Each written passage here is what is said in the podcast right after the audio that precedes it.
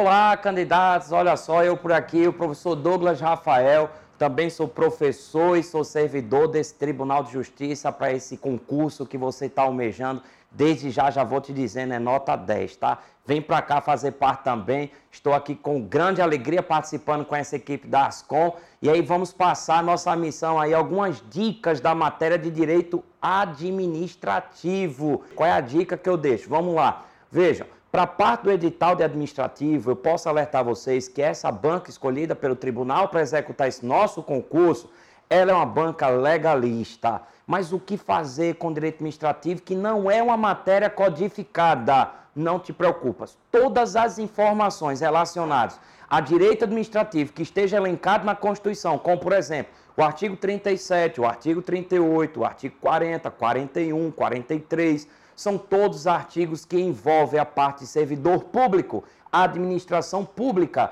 Então, esses temas estão previstos no edital. As questões de 2017, inclusive, que a IBFC tem realizado de direito administrativo, tem exatamente comprovado aquilo que eu estou falando para vocês. Em tema de servidor público, por exemplo, a última questão de prova abordou nada mais, nada menos do que o direito do servidor público no artigo 37, inciso 6 e o inciso 7 da Constituição.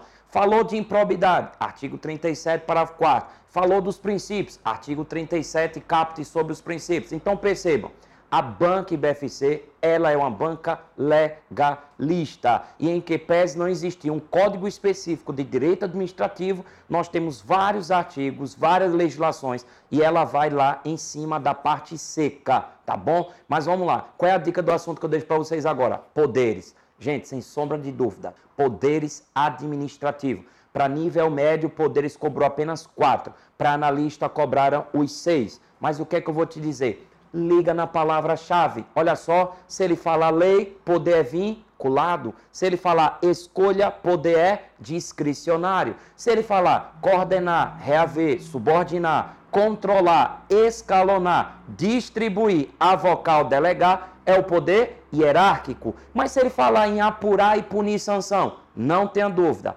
poder disciplinar. E se ele falar decreto do chefe do poder executivo, poder regulamentar. E qual é o último poder, professor, que o senhor deixa aí para a gente arriscar? O mais importante de todos, poder de polícia. Lembre-se, condicionar, restringir direitos e bens. E não pode esquecer, DAC, DAC são os atributos do poder de polícia, gente. Não esqueça a discricionariedade, auto-executoriedade e a coercibilidade. DAC, discricionariedade, auto-executoriedade, coercibilidade. São os atributos do poder de polícia. Fica aqui conosco que na próxima semana nós vamos passar mais outra dica dessa matéria para vocês.